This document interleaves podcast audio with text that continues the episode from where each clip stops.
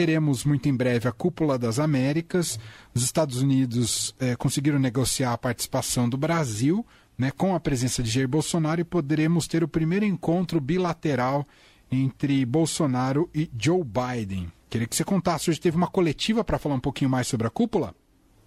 Pois é, o governo americano conversou com alguns jornalistas de países aí que vão participar da cúpula para é, passar um, uma noção aí do que, que o Biden pretende abordar e do que, que eles estão buscando em termos de compromissos coletivos também com os países que vão participar. É, lembrando que essa participação do Brasil foi negociada aí pelos Estados Unidos, visto que o México já anunciou que não. Olha o Mercúrio retrógrado. Eita! Bia? É, foi embora, deu aquele.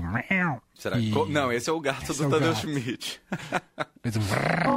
Olha lá, ó. tá vendo? É um Android que tenta vir e não vem. É. E Tá difícil hoje, hein, Leandro? O, o Android não o sistema operacional, porque como estamos o vendo... Android robô, é, voz de robô. É, é. é, Não temos Bia mesmo, né? Vamos... Telefone? Telefono. Enquanto isso... Ah, ela voltou! Nem precisamos telefonar para você, Bia. Estava começando a nos contar. Você sabe que hoje tá difícil, né? É. Foi assim com a Rita Lisauskas e ela explicou pra gente que é Mercúrio retrógrado, sabia? Ah, é? E o meu junta com o Inferno Astral também. Ah. Na, nas semanas que antecedem meu aniversário. Então. Entendi. uma conjunção dos astros, talvez. Verdade. Bom, você falava Mas... sobre as expectativas para a Cúpula das Américas. Pois é, Manuel, essa presença do Brasil foi negociada né, pela Casa Branca de perto, uma vez que o México já anunciou que não vai participar é, e a ausência do Brasil faria com que fosse um mico para o Biden, né? Porque não dá para chamar de cúpula das Américas se as, os dois países com as maiores economias democracias da região, né, fora, próprio, fora os próprios americanos, não comparecessem, Brasil e México. Então, foi oferecido aí um encontro bilateral entre Biden e Bolsonaro, é, que deve acontecer na semana que vem em Los Angeles, aí à margem da cúpula. É, é, que vai, vai acontecer na próxima semana, na Califórnia.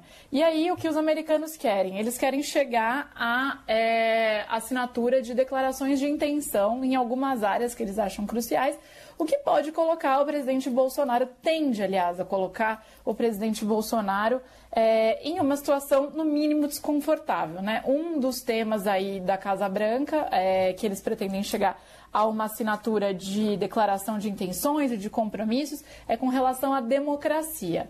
É, e isso incluiria, por exemplo, o apoio expresso a, observa a observa observadores eleitorais, é, e também o fortalecimento aí das redes de proteção a pessoas que trabalhem com direitos humanos, meio ambiente, imprensa. O presidente Bolsonaro não é famoso internacionalmente por ser, digamos assim, um defensor é, de nada disso, muito pelo contrário, a imagem dele nos Estados Unidos é muito associada é, às declarações que ele já fez, é, que de alguma maneira ofendiam inclusive minorias, jornalistas e também é, representavam ações que representam de algum tipo uma flexibilização aí no controle dos índices de desmatamento. É, sem contar a questão eleitoral. Hoje, na, nessa conversa que algumas autoridades americanas tiveram nessa entrevista com jornalistas, de países da região aqui da América Latina, é, eu perguntei para o Juan Gonzalez, que é um dos principais assessores do Biden para a América Latina, se a eleição brasileira seria um tema da conversa dele com o presidente. Como um bom diplomata, ele desconversou, né? É, e falou que, enfim, que é uma, a questão das eleições é uma questão que deve ser decidida pelos brasileiros, que os Estados Unidos têm confiança nas instituições eleitorais do Brasil e que o encontro entre Biden e o Bolsonaro vai ter uma gama muito ampla de tópicos que vão ser discutidos. E ele mencionou alguns: pandemia, saúde, economia, questão ambiental também, tema de mudanças climáticas, falou que vai ser uma prioridade é, dessa conversa também. É, mas é fato que há no ar essa tensão com relação ao Bolsonaro. Primeiro, que demorou para reconhecer a vitória do Biden, né? Uhum. É. Segundo, que vem fazendo ameaças ao sistema eleitoral brasileiro, ameaças que vêm sendo acompanhadas de perto pelos americanos. Não, foram, não foi uma nem duas vezes que os americanos mandaram recados aqui para o Brasil, né, em torno disso, é, para deixar claro aí que eles, quando eles falam nós confiamos nas instituições eleitorais do Brasil, o que eles querem dizer é, é, não venha com papo de desconfiança nas instituições eleitorais, Bolsonaro.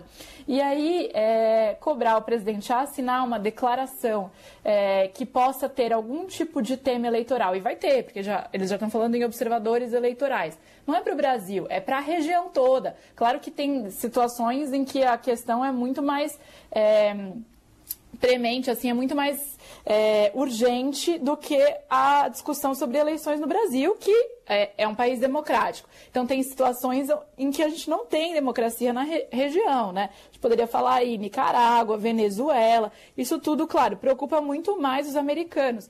É, mas é claro que eles estão de olho no que acontece aqui, mesmo porque, vamos lembrar, o tamanho do Brasil, né? A dimensão aqui, ou seja, qualquer tipo é, de saída da rota ou de retrocesso democrático nas conquistas que a gente teve nas últimas décadas é, são vistos com muita preocupação pelos americanos. A ver o que vai sair daí, mas eles já deram um, uma luz um pouco nessa conversa de hoje. E tem um aspecto político também. Né? O Biden ganha com a presença do Brasil, né? a cúpula tinha o risco de ficar muito esvaziada, né? mostra que ele está fazendo a lição de casa ali, dando relevância para a Cúpula das Américas e o protagonismo que ele precisa, né? Tem eleições de meio de mandato já já. E o Bolsonaro precisa dizer que ele não tá, que ele não é um par internacional, que ele ainda tem é, interlocução com potências como os Estados Unidos, quer mostrar que o Brasil tem relevância internacional. Cada um tira a sua casquinha também nesse encontro também, né, Bia? Tem um pouco de, de, desse, desse cálculo entre Biden e Bolsonaro, né? É, certamente, mas é muito incômodo para o Biden é, receber o ter que receber o Bolsonaro lá. O Biden, que desde que foi eleito, é, fez questão de né, não falar por telefone com o Bolsonaro, não encontrá-lo pessoalmente. Para a base do Biden, é, para os democratas, é, para os democratas e, e ainda para a ala mais à esquerda e dentro do Partido Democrata, é, é, incômodo é ter uma foto do Biden com o Bolso, ao lado do Bolsonaro, um diálogo do Biden com o Bolsonaro, é, não é algo bem visto ali. Mas é isso, ele precisava mostrar que a cúpula não ia ser um mico, não ia ser um evento esvaziado, sem qualquer tipo de representatividade na região, né? Não são os Estados Unidos falando sozinhos, digamos assim. Então ele precisava angariar presenças importantes e a presença do Brasil é importante. E calha de o presidente do Brasil agora ser o Bolsonaro. É, para o Bolsonaro, para a base dele, ele também não queria, obviamente, ter uma foto ali, digamos assim, do lado do Biden, né? Mas é, esse cálculo político, ele também foi muito calculado ali, foi muito contabilizado na campanha do Bolsonaro, é, tanto do ponto de vista de como isso ia prejudicar de alguma maneira, para ver se a base dele reagiria mal, afinal de contas, é, para os eleitores mais fanáticos do Bolsonaro, né, o Trump ainda é, deveria ser presidente dos Estados Unidos. Então, é, encontrar o Biden é como legitimar também a eleição do Biden. Mas, é, de uma maneira mais ampla, eles querem aproveitar os aliados do presidente para usar esse encontro para tratar de temas que possam ser aproveitados na campanha eleitoral. Por exemplo, Biden quer falar de economia na cúpula. Isso é bom para o Bolsonaro, porque ele quer mostrar que, olha, Estados Unidos também sofre com inflação, também estão sofrendo com inflação alta, né? É, com carestia, com gente tendo que diminuir o tamanho do carrinho de compras. Então é uma questão econômica mundial. E de fato é, mas cada país tem suas peculiaridades e cada governo as suas responsabilidades para responder aos seus eleitores, né? Bom, Bia está falando dos eleitores do Bolsonaro, mas também tem um outro pré-candidato aí, ex-presidente Lula, candidato petista, pré-candidato, que acho que acabou falando um pouco demais ontem num evento, né, Bia? Ele fez duras críticas ao PSDB, na verdade, uma dura crítica numa frase: o PSDB acabou. Que história é essa, Bia? Pois é, o Lula ontem nesse evento falou que é, que o PSDB acabou, né? O PSDB acabou, o PT continua forte, continua crescendo e conseguiu construir a maior frente de esquerda já feita no país. É, a gente tem assistido aí a situação do PSDB, que de fato está muito enfraquecido.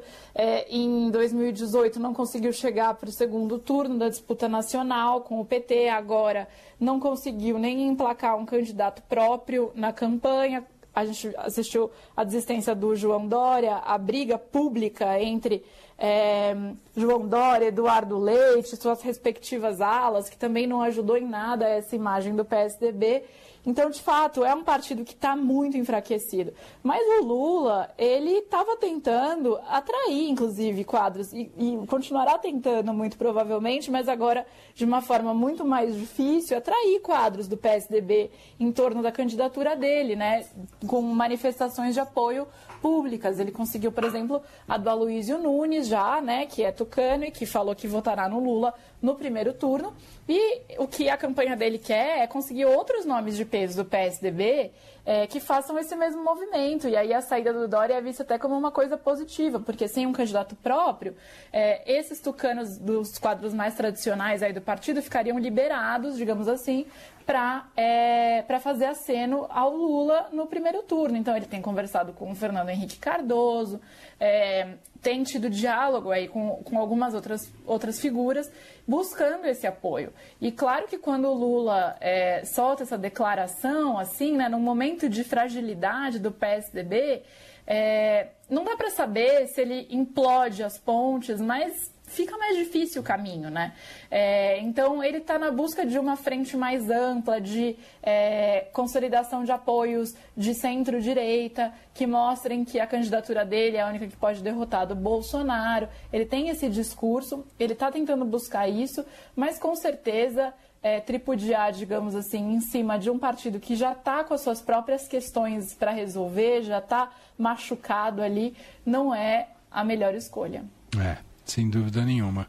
O diagnóstico não está errado, o problema é o cálculo eleitoral e o timing da declaração.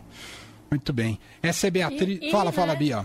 Lembrando também, né, Manuel, que é, em outros momentos também já teve gente que falou que o PT tinha morrido, né? Quando Verdade. o PT saiu de, eleiço, de, de, de eleições aí muito é, desgastado, sem conseguir emplacar candidatos, especialmente naquela onda durante a Lava Jato, né, onda antipolítica, digamos assim.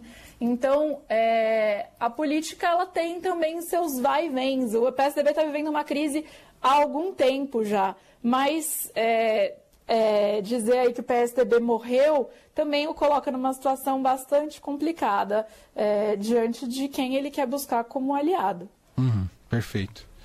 Muito bem, Beatriz Bula está de volta com a gente na sexta-feira aqui no Fim de Tarde Dourado. Obrigado mais uma vez, Bia, e até lá. Até lá. Beijo.